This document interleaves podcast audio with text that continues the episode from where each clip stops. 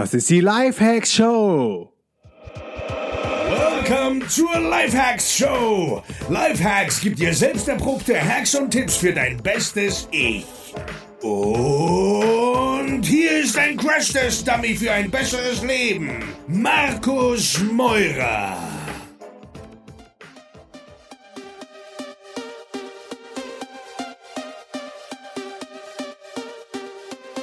Diese Folge wird präsentiert vom 5-Minute Journal. Das 5-Minute Journal ist eines der mächtigsten Tools, die ich in den letzten Jahren in mein Leben implementiert habe. Mit dem 5-Minute Journal startest du nämlich mit einem positiven Mindset in den Tag und kommst dann ganz automatisch in einen Flow. Geh jetzt auf www.5minutejournal.com und sicher dir mit dem Code LIFEHACKS 10% Discount. Yo Leute, willkommen zu einer neuen Folge der Life Hacks Show. Heute wieder mit einem sehr, sehr geilen Gast, quasi ein Mitglied der Life Hacks Family und ähm, Stefano habe ich selber auf dem DNX Camp kennengelernt. Mega spannender Typ. Stefano, cool, dass du Zeit hast. Ja, cool, dass ich äh, bei der Show sein darf. Das ist das erste Mal, dass ich gepodcastet werde. Also bin ich sehr gespannt, wie das alles ablaufen wird.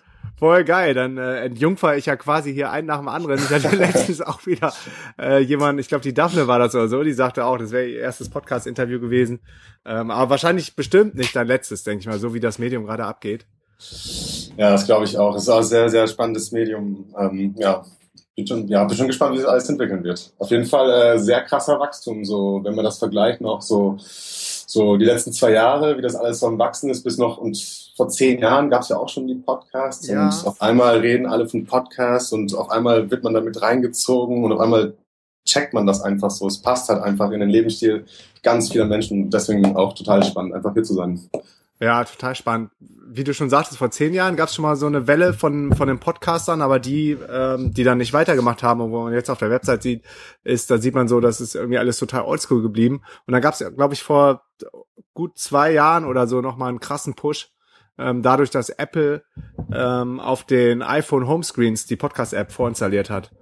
Mhm. Naja, das war auf jeden Fall klar. Ich glaube auch noch, dazu kommt halt auch noch, dass die Leute einfach total beschäftigt sind, ob die jetzt irgendwie im Auto sind oder Sport machen, weil nur vom Rechner sitzen und sich Videos anschauen ist auch ganz cool, aber Audio kommt halt überraschenderweise wieder.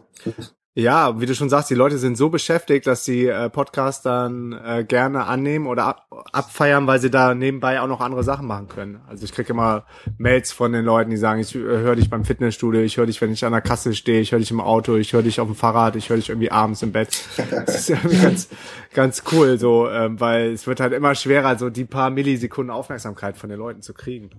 Mhm, auf jeden Fall. Ja, ich habe ja ähm, eben schon gesagt, du bist ein echt spannender Typ. Was begeistert dich? Was, was macht dich so aus? Ja, es glaube ich, es gibt einfach mehrere Sachen. Ich glaube, einerseits ist halt natürlich diese professionelle Interesse da und ich glaube, es ist auch ein ganz guter Moment, um mich äh, einfach mal vorzustellen. Also ich bin halt, wie Marco schon gesagt, ich bin der Stefano und äh, wohne, wohne in Berlin, äh, arbeite derzeit für ein ähm, äh, Startup hier in Berlin, äh, das sich Wugan nennt und wir äh, produzieren Spiele für, für fürs Handy. Ähm, ein paar bekannte Spiele sind so Jelly Splash, so Casual Games, das muss man sich so ein bisschen wie Candy Crush vorstellen mhm. und auch andere Spiele und da bin ich halt zuständig für, äh, für Marketing. Das heißt eigentlich einen sehr ähnlichen Hintergrund wie du, äh, Markus, mal hattest, also auch von Sunox. Das heißt auch sehr viel Performance. Das heißt, wir kaufen ins Stores und Downloads von verschiedenen Werbenetzwerken und ich sitze auf der anderen Seite und handle halt Preise aus und versuche halt die ganzen analytischen Sachen vorherzusagen, um einfach einen idealen Preis dafür zu machen. Und ich würde sagen, ähm, das trifft eigentlich auch ganz gut zu, dass das halt eben so meine professionelle Leidenschaft ist, also halt einfach so mit Daten zu arbeiten. Ähm, und einfach äh, schauen, dass da die Produkte, die wir rausbringen, auch gut auf dem Markt positioniert werden. Ähm, wenn wir dann privat reden, da geht es eher so in die musikalische Richtung. Also ich bin äh, ein total, äh, ich bin total verrückt nach äh, Schallplatten, äh, kaufe auch schon seit Jahren Schallplatten und äh, fast nehme ich einfach elektronische Musik und ähm, das ist so das andere Spektrum, das eigentlich eigentlich sehr offline-lastig ist, aber auch da gibt es halt auch immer mehr so Anhaltspunkte wie halt irgendwelche Online-Datenbanken, wo man halt seine Musik austauschen kann und so. Also im Endeffekt habe ich eine professionelle Interesse, hm. also sehr viel so Tech und Startup und auf der anderen Seite halt eher so oldschool, analog, Schallplatten und Musik mhm. und rausgehen. ja, sau spannend. Ich glaube, die Kombi macht's auch aus. Legst du dann auch selber Vinyl auf bei dir zu Hause oder in Clubs? Genau, also ich habe auch so zwei Schallplattenspieler, mit denen ich gerne auflege und so. Ich habe jetzt nicht irgendwie vor, das irgendwie groß zu machen. Also ich nenne mich jetzt auch nicht DJ oder sowas, weil ich finde das ein bisschen albern. Ich stehe halt einfach nur auf Musik und ich habe ein paar coole Freunde, mit denen ich das gerne austausche. Und wenn sich da mal die Möglichkeit ergibt, ist cool, aber ich glaube, so professionell wird das eher so in die Tech-Richtung gehen. Also war ja immer schon so und ich glaube, es wird auch noch länger so bleiben. Mhm. Und ich glaube noch als dritten Punkt, äh, ich glaube, ich bin einer der wenigen, die auf dem Camp war, die so ein Digital Nomad in Process ist. Das heißt, ich bin gerade dabei, schrittweise ähm, mich aus dem 9-to-5 äh, Cubicle Life rauszuhacken, mhm. äh, sozusagen. Mhm. Und äh, ja, und das fängt dann halt so an, wie ne, über die DNX zu hören, so wie viele andere auch, und dann auf die Konferenz zu gehen, erstmal so klarkommen, was passiert überhaupt, was ist das hier alles. Mhm. Und der nächste Schritt war für mich natürlich ähm, klar aufs Camp. Ich habe das gesehen, das hat Boom gemacht, nicht so sofort buchen. Und als ich dann da war, hat dann alles irgendwie so, alle Puzzlesteine sind zurückgekommen und ja, jetzt bin ich, gehe ich so langsam diesen Schritt immer näher ähm, und versuche mich halt auch ähm, entweder ortsunabhängig zu machen oder oder selbstständig oder beides oder für jemanden zusammen. Aber zusammen, da gibt es so viele verschiedene Modelle. Krass. Äh, ja, mal schauen. Ja, ich glaube, das sind auch so genau die richtigen Trigger, die man setzen kann, wenn man ähm, das erste Mal mit dem Lifestyle so in Kontakt kommt und dann on fire ist und dann denkt, okay, komm, jetzt bin ich so weit, ich gehe mal zur Konferenz und lerne Leute kennen, die es schon machen und treffe mich auch mit Gleichgesinnten, die es machen wollen, um dann irgendwie die nächste Stufe zu nehmen und wirklich mal auf ein Camp von uns zu kommen und dann so das, das zu sehen, das ist for real. So die Leute arbeiten alle, jeder irgendwie an verschiedenen Projekten und jeder auch anders und jeder zu verschiedenen Zeiten und der eine mehr, der andere weniger, der dritte mit Kunden, der äh, vierte dann irgendwie nur selbstständig an seinen eigenen Sachen. Aber ich glaube, ich glaube, das ist spannend zu sehen, wenn man da mal so zehn Tage abhängt mit mit gleichgesinnten ortsunabhängigen Unternehmern. Was für dich, was war für dich so ähm, so das größte Learning oder so der größte Aha-Moment zum einen auf der Konferenz, auf der DNX und zum anderen äh, bei uns jetzt hier auf dem Camp auf Lemnos? Mhm. Also ich würde sagen, auf der Konferenz, das ist halt, also für mich war das halt so dieser, dieser erste Kontakt mit so äh, real people, ja. Also man mhm. konnte da halt natürlich auch die ganzen, die ganzen Speakers waren so verschieden. Ich meine, wir hatten da die ganzen Leute von den Soul Bottles, die ja eigentlich äh, primär Offline-Produkte verkaufen und auch selber produzieren, bis hin zu Online-Reiseveranstalter. Also das Spektrum war halt so vielfältig. Das, also für mich war Digital Nomads ja, Programmierer und, und Graphic Designer und dann geht man auf diese Konferenz und merkt so, Moment, das sind Leute, teilweise sind da Leute, die hatten halt nichts mit Computer und Internet und sowas zu tun und haben sich dann da reingefuchst und haben einfach gemerkt, hey, ich kann halt Teile meiner Leidenschaft oder meine komplette Leidenschaft einfach so umsetzen und mit anderen Leuten teilen. Ob das jetzt irgendwelche Kurse sind oder irgendwelche Reiseveranstaltungen, es kann ja alles Mögliche sein. Mhm. Ernährung, ganz viele Leute gehen in Ernährung. Ähm, und das war sehr spannend zu sehen. Aber ich muss auch irgendwie sagen, das war irgendwie so, also die, die, die, die Speakers haben mich schon so ein bisschen eingeschüchtert, weil irgendwie waren die schon so sehr viel weiter als ich. Und, so, mhm. hm, und man soll sich ja nicht vergleichen, aber trotzdem so unbewusst macht man das ja trotzdem. Und da habe ich mir gedacht, okay, cool, dann, dann muss ich einfach auf, die, auf, auf, auf das Camp gehen, weil also entweder sind alle genauso so, wie, so ein bisschen so hm, skeptisch, ähm, aber als ich dann da war, war das halt so, ich glaube, da war ich einfach in der Minderheit. Also das also war genau das Gegenteil. Das hat mich total so überrascht und ich fand das mega cool, dass halt mindestens die Hälfte der Leute, wenn nicht sogar zwei Drittel davon schon alle irgendwie entweder remote äh, arbeiten, das heißt für einen Arbeitgeber, der das anbietet, wie halt die Mädels von der Nomad Base, mhm. äh, ähm, Human Made hießen, das war diese WordPress-Agentur, ja. oder halt ähm, so Leute, die sich halt selbstständig machen. Und da kriegt man wirklich dieses, also da hat die Energie wirklich übergenommen und seitdem kann ich halt nicht aufhören und ja, ja bin schon gespannt, wie es halt weitergeht. Ja, ich auch. Es ist auch total spannend, so dass, dass wir uns jetzt endlich mal dann so ähm, auf der Konferenz haben wir es, glaube ich, schon gesehen und dann hier jetzt mhm. mal länger gesprochen und, und, intensiver kennengelernt haben, weil wir echt, wie du schon sagtest, ähnliche Backgrounds haben und sogar, glaube ich, auch im gleichen Gebäude gearbeitet haben oder arbeiten. Ja. Du, du immer noch in der Backfabrik und ich ja. habe damals bei Daily, die äh, auch einem Startup in Berlin, äh, in der Backfabrik gearbeitet. Also die Welt ist irgendwie so klein und dann beide noch mit diesem Online-Marketing-Performance-Hintergrund, ähm, was, was echt beste, beste Voraussetzungen sind, um den Sprung zu schaffen. Ja, das glaube ich auch. Ja. Ähm, was, was genau kann man sich denn für Leute, die jetzt nicht so tief in dem ganzen Online-Marketing ähm, drinstecken, unter Performance Marketing vorstellen? Vielleicht kannst du das nochmal erklären. Ja, Performance Marketing äh, können halt mehrere Sachen sein, aber ich glaube, äh, um ein einfaches Beispiel zu nennen, also Facebook Advertising ist zum Beispiel äh, ein sehr starker Performance Marketing Kanal und AdWords, das sind halt eben diese Textfelder, ähm, die man bei, bei Google so sieht. Und es ist halt meine Aufgabe zu schauen, wie wir mit diesen Technologien versuchen, unsere Nachricht beziehungsweise unseren Produkt im Internet auf verschiedenen Plattformen positionieren.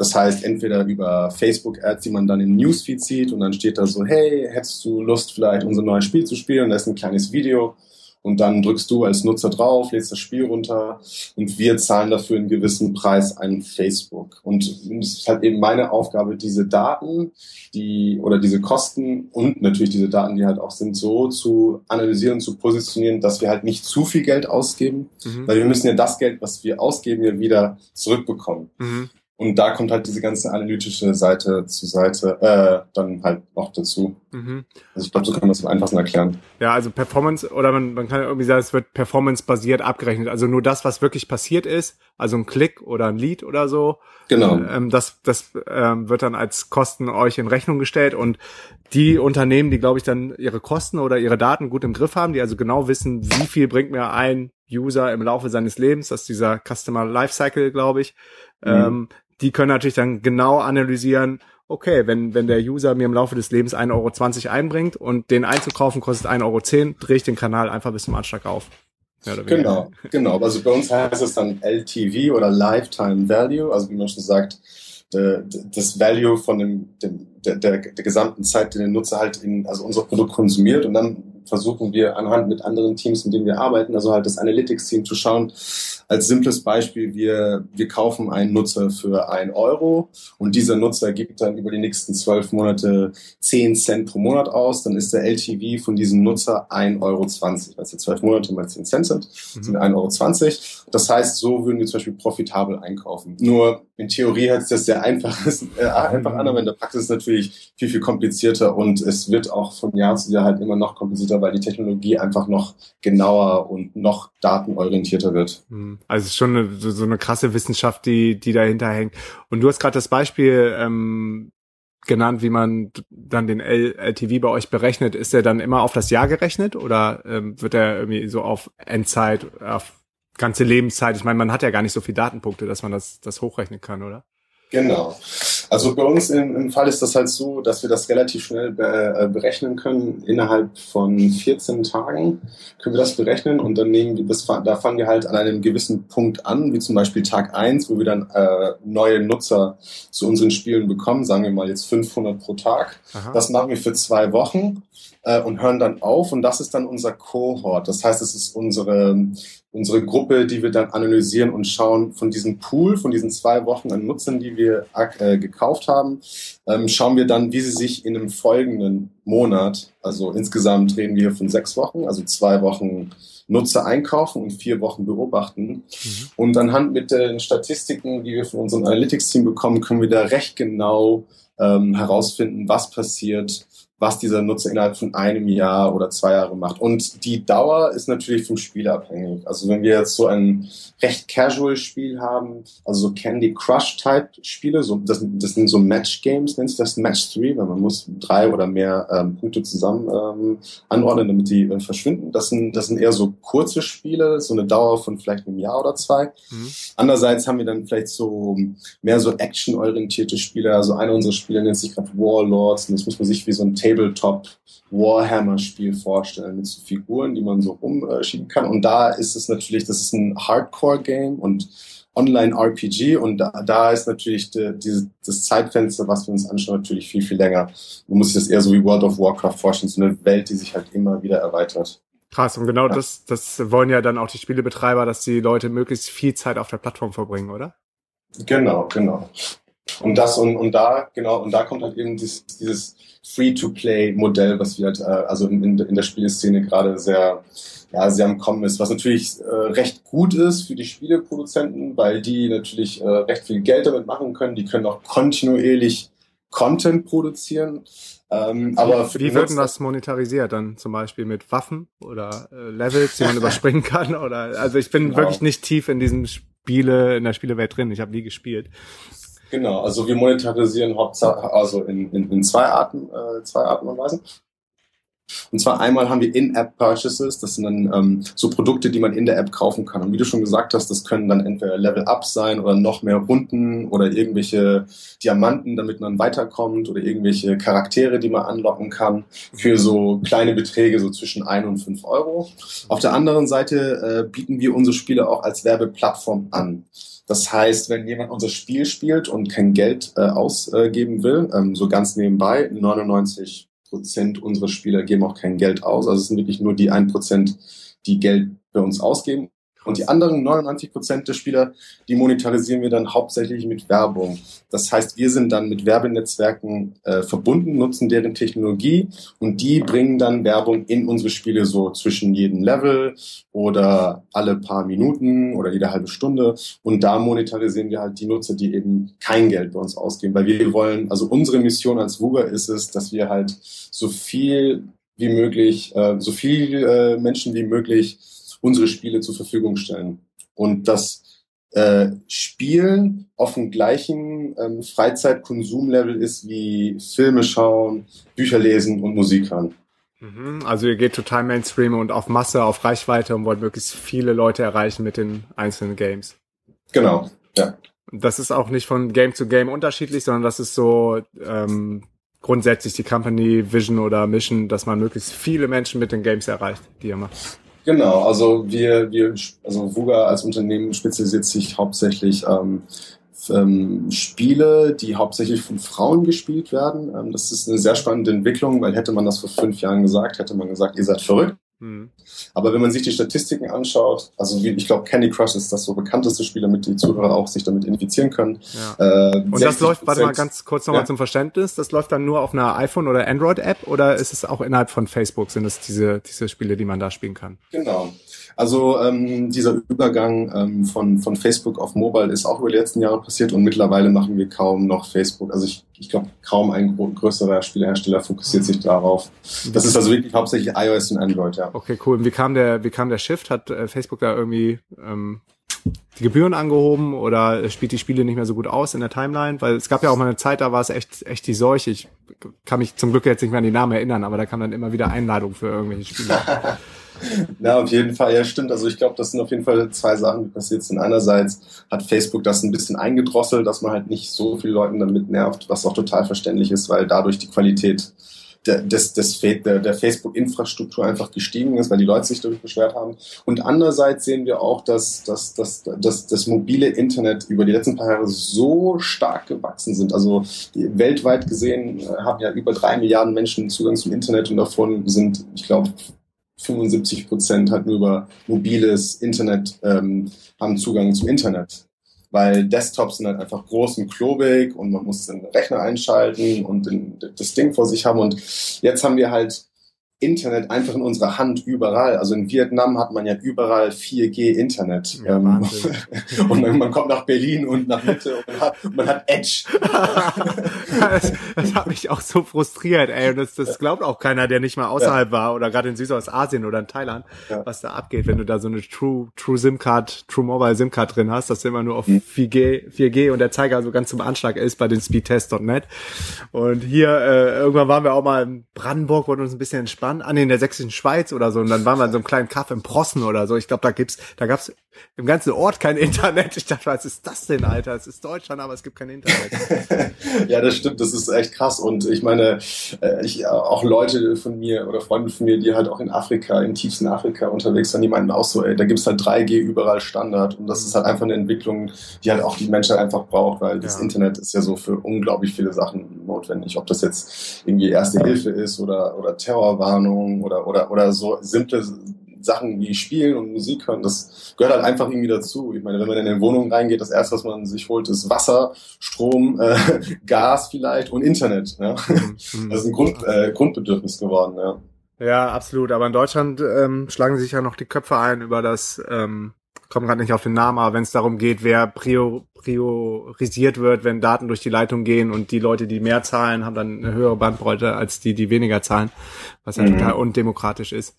Mhm, total, ja. In anderen Ländern gibt's das zum Glück nicht. Ja, aber ähm, anyway, wir waren gerade dabei, warum der ganze Switch dann von Facebook zu Mobile gegangen ist. Das heißt, ihr ähm, programmiert dann für jedes Spiel eine native App äh, für iOS und Android. Genau, genau. Also ähm, früher war das halt so, dass wir auf verschiedenen äh, Programmiersprachen programmiert haben. Ähm, aber jetzt geht das halt alles in Richtung Unity. Und Unity ist, äh, ist, ist, ein, ist eine Programmiersprache oder auch, und auch ein Designprogramm, mit dem man halt Spiele so cross-Plattform machen kann. Das heißt, man entwickelt ein Spiel und das geht halt dann auf alle Plattformen, also iOS, Android und wenn man will halt auch Web. Krass. Und das macht natürlich alles viel einfacher. Ja. ja. Haben die sich da auf einen Standard geeinigt und das oder müsst ihr das dann für die drei äh, Plattformen dann in Unity programmieren oder reicht ein Unity-Befehl, um alle drei äh, Plattformen zu bedienen? Naja, ein Unity-Grundstruktur äh, ist schon da und dann muss man das vielleicht noch durch den Screen, äh, Screen Size und vielleicht irgendwelche Performance-Dinge anpassen. Also ich bin auch nicht der Experte, da muss ich mhm. sagen, dass eher so das, das Game-Team an sich. Aber das hilft auf jeden Fall einfach, um die Spiele zu porten. Das ist also halt, äh, wenn man zum Beispiel jetzt ein Spiel in Android macht und dann auf iOS, dann geht das halt natürlich viel, viel schneller, weil die Infrastruktur ja schon identisch ist fast. Ja. Krass. Und wie habt ihr identifiziert, dass da so ein großer Hype oder eine große Nachfrage gerade bei den Frauen ist? Und auf was für Spiele stehen dann Frauen im Vergleich zu Männern? Hm. Also ich würde einfach mal sagen, dass wenn man sich einfach mal die Top-Grossing-Charts in den Stores anschaut, ob das jetzt im App Store ist oder im Google Play Store, dann sieht man halt einfach immer, dass es sehr viele so so, so süße kleine Charaktere sind. Ich meine, man, man schaut sich mal Candy Crush an. Ich meine, das, das sieht aus, als wenn man irgendwie in einem Zauberland wäre. Und also die Spiele werden dann schon sehr spezifisch ähm, für diese Zielgruppe gemacht. Mhm. Äh, warum das so ist, das ist, glaube ich, schwer zu sagen. Aber ich glaube, meine Hypothese ist, dass, dass der Instinkt des Menschen, also einfach zu spielen, war ja immer schon da. Aber Videospiele war eher so was Nerdiges, eher nur für ein Zimmer und Playstation, Chips fressen und einfach mit dem Controller bis in die Nacht zocken. Mhm. Aber es hat sich halt über die Jahre dann total geändert, weil halt Leute, die halt auch unterwegs sind, gerade mal irgendwie fünf oder zehn Minuten mal abschalten wollen und das ging dann äh, ja recht schnell und auf einmal reden wir halt von einer Zielgruppe, die halt über 60 Prozent des Marktes ausmacht ob man es glauben will oder nicht. Oh, das ist, das ist echt krass. Was mich noch interessiert, ähm, ihr gebt wahrscheinlich dann auch ziemlich viel Kohle auf Facebook ähm, und vielleicht auch bei, macht ihr Google AdWords oder macht ihr ähm, PPC ja, ja. bei ähm, Facebook? Genau. Also wir machen, ähm, also wir, äh, also in Gaming machen wir CPI, das nennt sich Cost per Install. Also für ah. jede, für jeden Download zahlen wir einen gewissen Preis. Das kann dann zwischen 1 Euro und 10 Euro sein. Und das kommt natürlich aufs Land und, und das Spiel drauf an. Aber wenn wir jetzt von so einem Spiel reden wie, also halt gehen wir wieder aufs Candy Crush Beispiel, äh, in Amerika, was einer der Hauptmärkte ist, dann zahlt man so zwischen 3 und 5 Dollar pro Download, ja. Und das machen wir hauptsächlich auf Facebook, ist eine sehr große Plattform und äh, Google AdWords natürlich auch. Und dann gibt es noch viel, viel größere Netzwerke, die eben diese Werbe ähm, Infrastruktur haben, mit der wir halt auch monetarisieren. Als ich vorhin meinte, dass wir halt Geld von diesen In-App-Purchases machen, einerseits und andererseits bieten wir unsere App, um als Werbeplattform da zu sein. Dieses Inf äh, diese Infrastruktur ist so groß, dass wir hauptsächlich darüber kaufen. Also andere Apps, also wir promoten unser Spiel in anderen Apps. Ah. Da geben wir das meiste Geld aus, weil, weil, meine, wie die Zuhörer bestimmt auch schon wissen, gibt es über eine Million Apps auf App Store und im Google Play Krass. Und ähm, dadurch ist halt die Reichweite einfach global, überall und riesengroß. Ja, macht ja total Sinn, weil dann seid ihr wahrscheinlich noch näher an der Zielgruppe dran, obwohl Facebook natürlich auch schon mega getargetet ist. Aber das sind halt die Leute, die spielen und dann in einem anderen Spiel die Werbung zu kriegen, macht total Sinn. Ich habe jetzt aus den Staaten gehört und gesehen, dass so die ersten großen Podcaster auch Werbung bei anderen Podcastern buchen, nur um da mhm. irgendwie noch mehr Reach zu kriegen auf ihrem eigenen Podcast. Genau, so muss man sich das ein bisschen vorstellen, ja. Und ähm, worauf ich hinaus wollte ist, ähm, das ist ja einiges an Kohle, die wahrscheinlich dann so äh, über die Theke geht. Gerade bei Facebook wird man dann anders behandelt als ähm, jemand, der der nicht so viel spendet und investet. Habt ihr da irgendwie so einen dedicated Ansprechpartner, der nur für euch da ist? Habt ihr irgendwie andere andere Möglichkeiten, das noch besser zu targeten ähm, als Normalsterbliche, sage ich mal? Ja, ja klar, auf jeden Fall. Ähm, ich meine, das macht ja auch irgendwie Sinn, wenn man dann, also ich kann jetzt leider keinen Namen nennen, aber mhm. sagen wir mal zwischen 100.000 und 1 Million Euro im Monat ausgibt, ähm, dann hat man natürlich eine Person, die halt an der Fälle zuständig ist, die man jederzeit anrufen kann und sagen, hey, äh, warum sind wir gerade nicht so gut oder wieso bekommen wir nicht diese Installs, die wir brauchen und so weiter. Wir werden natürlich auch ähm, auf Events eingeladen. Diesen Donnerstag gehe ich auf eine Bootparty hier auf der Spree und von einer unserer großen Werbepartner und dann treffen sich andere Leute aus der Gaming-Industrie und dann sind wir halt alle cool miteinander und tauschen uns noch aus und haben halt Spaß und ja. Naja, es halt auch so die coolen Seiten, ja, aber hm. die wollen ja natürlich die Beziehung zu uns irgendwie aufrechterhalten. Aber im Endeffekt geht es gar nicht darum, wir sind auch nicht wirklich bestechlich, sondern es geht einfach darum, ähm, in der Spieleindustrie ist alles, was wir machen, also jede Handlung, die wir machen, ist auf Daten basierend. Das mhm. heißt, wir können ein erste Class ne? Ticket nach New York bekommen, das wäre uns sowas von egal. Ja. Weil im Endeffekt ist halt darum, was die Performance ist, weil wir halt alles mit Daten ähm, halt eben sehen können, wie der Werbepartner halt sich tut in dem Monat. Aha. Okay, und wenn, wenn ihr dann ähm, Cost per Install habt, irgendwie von 10 Euro, dann oder nochmal anders, wenn ihr eine Kohorte analysiert, dann äh, ist das immer der Durchschnitt von, von dieser Kohorte in diesen äh, zwei, zwei Wochen, in der zwei Wochen Kohorte ähm, analysiert auf sechs Wochen? Genau, also da haben wir halt für einen Fixpreis, ähm, damit wir halt eben so die Qualität, damit es halt gleich bleibt. Aber wir brauchen natürlich auch so ein Mindest, äh, eine, eine Mindestzufuhr von, von Nutzer, die wir brauchen, um überhaupt diese Kalkulation machen zu können. Das heißt, das ist halt eben so mein Teil der Arbeit, um zu schauen, wie finde ich da eine gute Balance zwischen Preis, ähm, damit die Kalkulation auch akkurat ist und natürlich auch die Nutzer, die wir dafür brauchen, um überhaupt diese, diese, diese diese Rechnung machen zu können. Ja, und das sind so die Probleme, die ich jeden Tag äh, dealen muss. das ist so deine Welt, total datengetrieben. Äh, was ist da gerade State of the Art, wenn du die Auswertung machst? Äh, nutzt du immer noch Microsoft Excel? Seid ihr auf Google Drive oder gibt's da noch krassere ähm, extra für programmierte Tools? Mhm. Also wir haben natürlich Google Drive, äh, weil wir benutzen das intern, um einfach Daten auszutauschen, um gewisse Trends zu analysieren. Also wir vergleichen auch die Netzwerke untereinander und schauen uns an, wie machen sie sich gegenseitig, weil das sind natürlich auch Konkurrenten und wir arbeiten mhm. mit denen allen zusammen und das ist auch in dieser Industrie gang und gäbe. Ähm, also Google Drive, um einfach die Daten zu verarbeiten.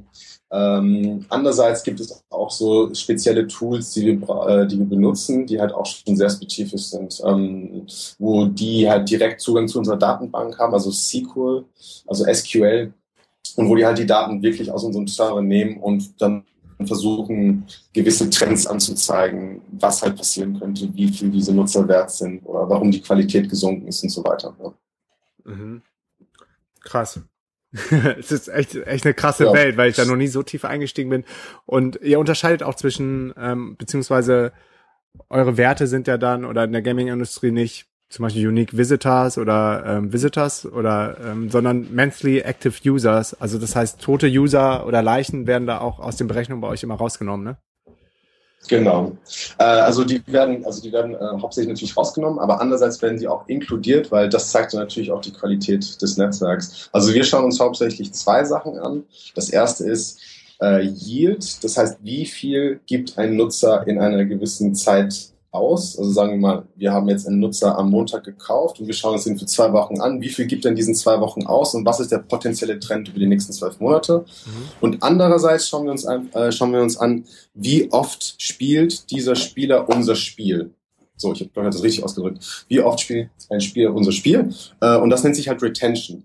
Mhm. Und da schauen wir uns an, nach einem Tag von 100 Leuten kommen 80 zurück, am zweiten Tag kommen von diesen 80 Leuten dann 40 zurück und das ist dann so eine Kurve, die dann runtergeht und dann ab 30 Tage spätestens kann man dann sagen, das bleibt dann recht stabil. Und so, so im Durchschnitt würde ich sagen, von 100 Prozent bleiben, das kommt natürlich auf das Spiel an, weil jedes Spiel halt natürlich anders ist, aber es kann dann zwischen 20 und 10 Prozent sein, die dann nach 30 Tagen da sind und das sind auch diese Spieler, die auch länger drin bleiben und auch hauptsächlich Geld ausgeben. Und das sind eigentlich die Spiele, die wir eigentlich wollen. Aber um dahin zu kommen, dauert das halt und natürlich sehr, sehr viel Geld, das man dafür ausgeben muss. Mm, Glaube ich. Und ihr seid wahrscheinlich auch ständig am Testen, wie, wie man die Retention hochhält und wie man die, die Spieler dazu kriegt, immer die wieder sich, ein, sich einzuloggen und wie, was funktioniert da am besten? Was sind so die Trigger? Sich vergleichen mit anderen über irgendwelche besten Listen? Hm, vielleicht das nicht unbedingt, aber ich glaube, was die Game Teams machen, ist, die, das nennt sich Balancing. Und Balancing ist halt, um zu sehen, welche Levels sind besonders oder sind zu einfach oder zu schwer. Und das wird natürlich dann äh, angepasst an die, an die Spieler.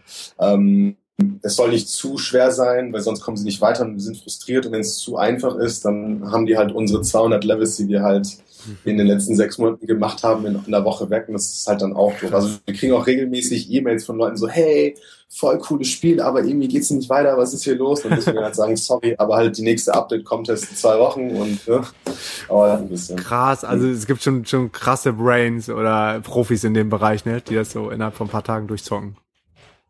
Ja, auf jeden Fall. Ich meine, wir haben auch Nutzer, die äh, also es gibt echt Leute, die können ja wirklich alles in, in, in, der Datenbank nachschauen. Und wir haben echt Nutzer, die kommen in unser Spiel rein, geben 300 Euro aus und gehen dann wieder. Also ich, ich verstehe auch nicht den Sinn dahinter, aber es gibt halt so die bizarrsten Sachen. Ja.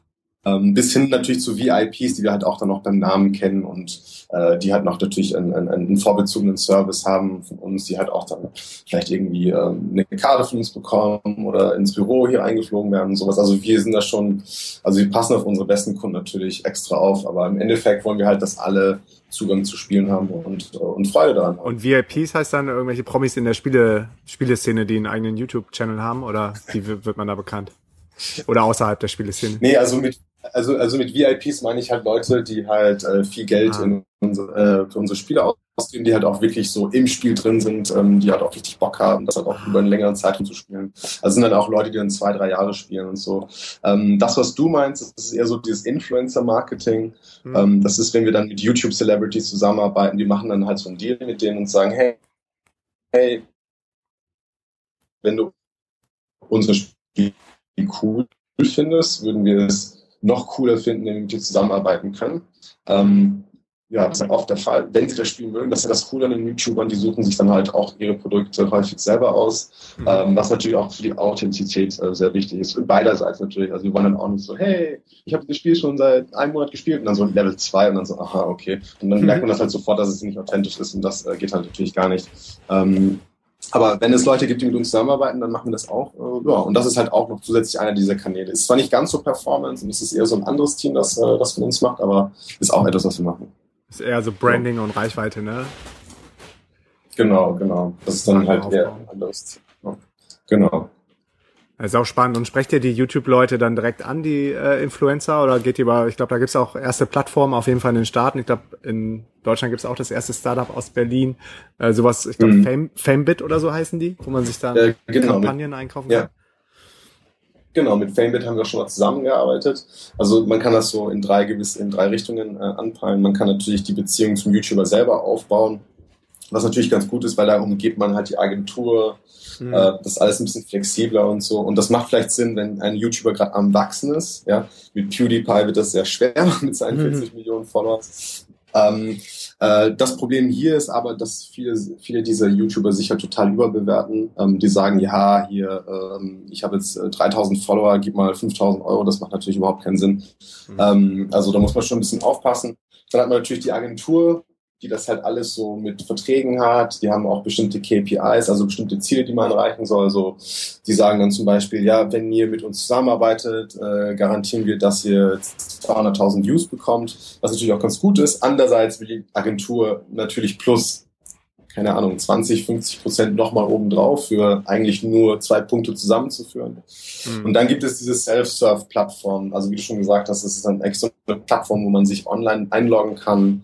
Man schreibt seine Zielgruppe rein, was für Leute man äh, erreichen will, was für ein Produkt man hat und dann verbindet diese Plattform automatisch mit YouTubern und die können dann so Ja oder Nein sagen. Die machen dann halt den Content und dann kann man halt genau gucken, was die Resultate sind. Krass, krass, echt Cool, vielen, vielen Dank für den, für den Ausflug in die Startup-Welt, in die Backfabrik. Äh, ich glaube, für viele klingt das mega, mega spannend und ich, ich ähm, will es auch nicht missen, meine Startup-Zeit in Berlin, das muss ich ganz ehrlich sagen. Aber trotzdem bist du mhm. irgendwann an den Punkt gekommen, wo du gesagt hast, so, das ist ähm, irgendwie, das, das kann es jetzt nicht sein für die nächsten 10, 20 Jahre oder ich will noch mehr, ich will was anderes. Wie bist du da hingekommen zu dem Punkt? Also ich glaube, das war halt immer schon so tief in meinem Herzen drin. Also ich bin halt auch so wie viele digitale Nomaden einfach äh, leidenschaftliche Reise. Also ich war mit 19 alleine in Thailand und dann war ich Praktikum in Shanghai gemacht. Ich habe in Hongkong gewohnt. Ich habe in Amerika studiert. London, Holland, dann eine Weltreise gemacht und dann irgendwann mal war das halt echt so, wow, ich muss mal stehen bleiben, bin in Berlin gelandet und fand Berlin halt auch mega geil. Das ist so meine Homebase. Ich will hier auch noch wirklich lange bleiben. Ähm, aber wenn man dann irgendwie immer zum gleichen Ort geht und 9 to 5 in seiner Box da halt seine Arbeit macht, was auch total okay ist für viele Leute, aber für mich habe ich einfach gemerkt, so ich brauche einfach diese, diese, diese Freiheit, ähm, andere Umgebungen mir auszuwählen, also ob das in Cafés sind oder Coworking Spaces, total spannend. Oder halt einfach mal zu sagen, ich bin jetzt für zwei Monate in Spanien über die Wintermonate, weil mich das total fertig macht.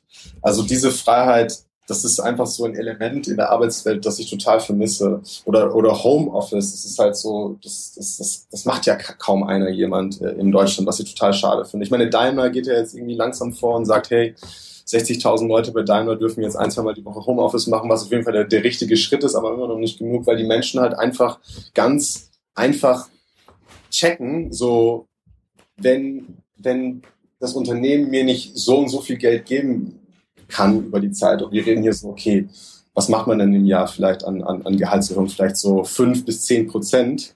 Mhm. Ähm, was ja eigentlich lächerlich ist. Ich meine, du hast in einem vorherigen Podcast auch gesagt, dass Geld eigentlich nichts wert ist, weil das von den mhm. Banken draußen nichts erschaffen wird und das trifft eigentlich total gut.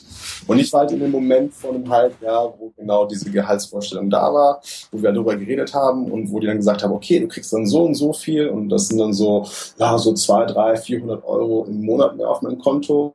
Mhm. Und da habe ich mir gedacht, hm, also wenn das so weitergeht, dann und ich nicht noch mehr bekommen kann, was zu dem Zeitpunkt vielleicht irgendwie wichtiger war, da habe ich mir gedacht, ja, dann nehme ich mir wenigstens die Zeit zurück. Und diese Zeit zurücknehmen, das kann man, glaube ich, in 9 to 5 nur ganz schwer machen. Oder 9 to 6 sogar. Also, ja, schön, ja. In Deutschland ist meistens 9 to 6 oder in Agenturen auch 9 to 8 oder 9 to 10 bei mir am Anfang. 9 to 9. 24-7. Genau, also da war halt eben so, wo, wo sich meine Lebensformel geändert hat, so Zeit über Geld, weil Geld kann ich mein Leben lang verdienen, ja. Geld kann ich verdienen, bis ich 80 bin, wenn ich Bock habe, weil wer irgendwie die Rente als Erlösung sieht, ist auch, kein, auch keine gute Lebensphilosophie. Vielleicht gedacht, okay, dann nehme ich jetzt die, ich nehme mir die Zeit einfach. Und das versuche ich. Und da, da bin ich auch gerade dabei, so meine Arbeitszeit zu reduzieren auf 32 Stunden, dann diesen einen Tag für meine Projekte und ähm, hoffentlich dann langsam diese Transition zum selbstständigen Digital Nomad zu machen. Das habe ich am Anfang des Gesprächs ähm, auch ähm, erwähnt, dass ich ja in Transition bin. Ich bin halt auch nicht so ein Risk-Taker, der sagt, uh, ich lasse jetzt alles stehen und liegen und folge meinen Traum, sondern ich bin eher so ein bisschen so, ich brauche ein bisschen mehr Sicherheit und mache das so schrittweise. Aber ich muss halt echt sagen, seit der ersten DNX im Oktober bis jetzt hat sich auch so viel getan. Also ich habe echt den Mut bekommen, dann das echt mal so anzusprechen. Dann natürlich auch mit den ganzen Leuten auf die Camp zu connecten. Und da, da entstehen gerade so total spannende Verbindungen. Und also ich bin mir sehr, sehr sicher, dass ich dann 2017 im Laufe des Jahres hoffentlich in der ersten Hälfte dann auch den Sprung irgendwie schaffen werde. Ja, bin ich mir absolut sicher. Und ich rate auch jedem, ähm, nicht kopflos loszuspringen und ins kalte Wasser zu springen, zu sagen, ey, ich will Digital Nomad werden, weil im mhm. Grunde Digital Nomad ist, ist auch kein Beruf oder irgendwas, es ist einfach nur eine Lebenseinstellung, also ähm, womit du dein Geld dann später verdienst, das ist quasi so ein Beruf, das raffen manche auch nicht. Und bei mir hat's auch total geholfen, quasi dieses Backup zu haben, was ich vorher dann auch angespart habe, äh, über die über die Zeit auch mit Felix Hilfe, die die Kosten sehr gut im Griff hat und das würde ich jeden anderen auch empfehlen. Also wenn die Leute mich fragen, soll oh nee und das ist so cool und gerade nach der DNX kann das glaube ich leicht passieren bei Leuten, äh, die dann so äh, unter Feuer sind und so so unter Strom sind, dass sie sagen, ich, ich kündige jetzt morgen meinen Job, ich werde auch Nomad, aber wissen noch gar nicht, äh, wie sie es genau anstellen. Also ist glaube ich dein Weg auf jeden Fall so der smartere, das Step by Step in eine Transition zu gehen und dann die Arbeitszeit so langsam ein bisschen runterzufahren und nebenbei sein erstes Business aufzubauen oder vielleicht zu freelancen Freelancen die ersten Kunden an Land zu ziehen. Genauso, ähm, genauso sollte es sein und, und geht es, glaube ich, auch am ja, besten. Genau so sehe ich das auch, ja. Und ähm, hast du dir jetzt so im Laufe der Zeit so, einen, so einen kleinen Schlachtplan gemacht? Du hast ja eben gesagt, du, du konntest die Arbeitszeit schon reduzieren. Ähm, du bist jetzt auf das Camp gekommen. Ähm, planst du das sehr akribisch im Voraus oder bist du so mehr im Flow und weißt ganz genau, es wird mehr oder weniger da irgendwo da äh, auskommen, wo du hin willst? Ja, also äh, auf jeden Fall eher so ein Flow.